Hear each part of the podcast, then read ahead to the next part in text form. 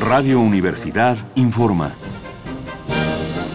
Corte informativo matutino del sábado 27 de julio de 1968.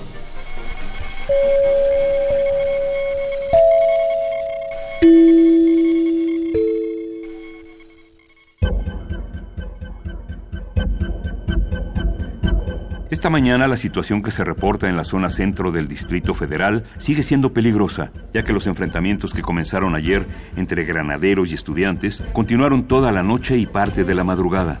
Tanto universitarios como preparatorianos permanecen refugiados en el barrio de San Ildefonso.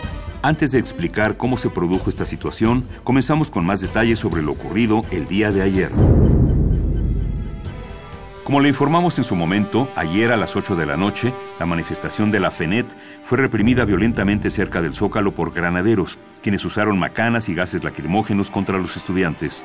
Se ha confirmado que se trataba una vez más del 19 grupo de granaderos al mando del general Raúl Mendiolea, subjefe de la policía capitalina. También contamos con más información sobre la ocupación ilegal del Comité Central del Partido Comunista que fue llevada a cabo ayer por agentes de la Dirección Federal de Seguridad y del Servicio Secreto. Como le comentamos, fueron detenidos tres trabajadores de los talleres de su periódico, La Voz de México, donde los policías decomisaron material y destruyeron parte de la imprenta. Los dirigentes del Partido Comunista han presentado hoy una queja, pues refieren que con estas acciones está buscando hacerlos responsables por los desmanes de la policía.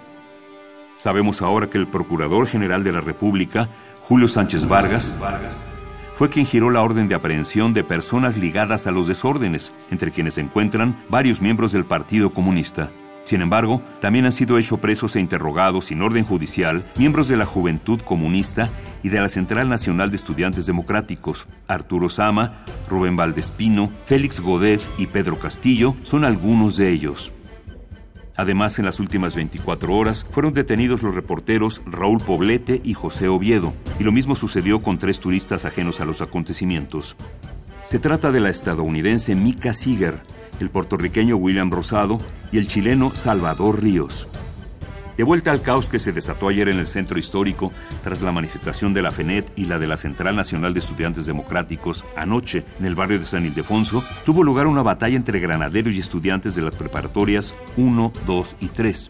Lo que pasó fue que tras salir de clases, los preparatorianos se vieron envueltos en los enfrentamientos, por lo que tuvieron que guarecerse en sus escuelas e improvisar barricadas con autobuses para evitar la invasión a sus planteles. Como resultado de las confrontaciones, un autobús fue incendiado a las 10 de la noche, hora en la que acudió a la zona el coronel Carlos Cueto Fernández.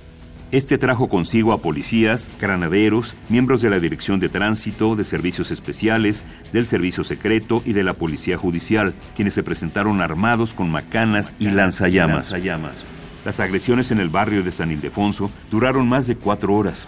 En la madrugada, tras conferenciar con los directivos de los planteles afectados, Cueto se comprometió a cesar los ataques, pero no retiró a su tropa. Por este motivo, los estudiantes se vieron forzados a pernoctar en sus escuelas y hasta el momento no las han abandonado. han abandonado. Todavía esta mañana, universitarios, politécnicos y normalistas seguían organizándose para formar guardias en los planteles. En relación a su actuación en estos acontecimientos, la policía declaró haber intervenido por petición del presidente de la FENET, José Sebreros, y afirma que este último solicitó que se persiguiera a los provocadores del desorden, fueran estudiantes o no. José Sebreros, con quien nos comunicamos hace unas horas, niega haber hecho esta petición. Por los enfrentamientos que se han presentado desde ayer en el centro de la ciudad, se han contado hasta ahora más de 500 heridos y decenas de detenidos. Le suplicamos que guarde sus precauciones. Seguiremos informando. Siga pendiente de los reportes de Radio Universidad.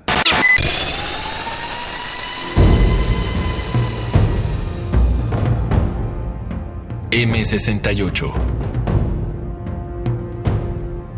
50 años del movimiento estudiantil.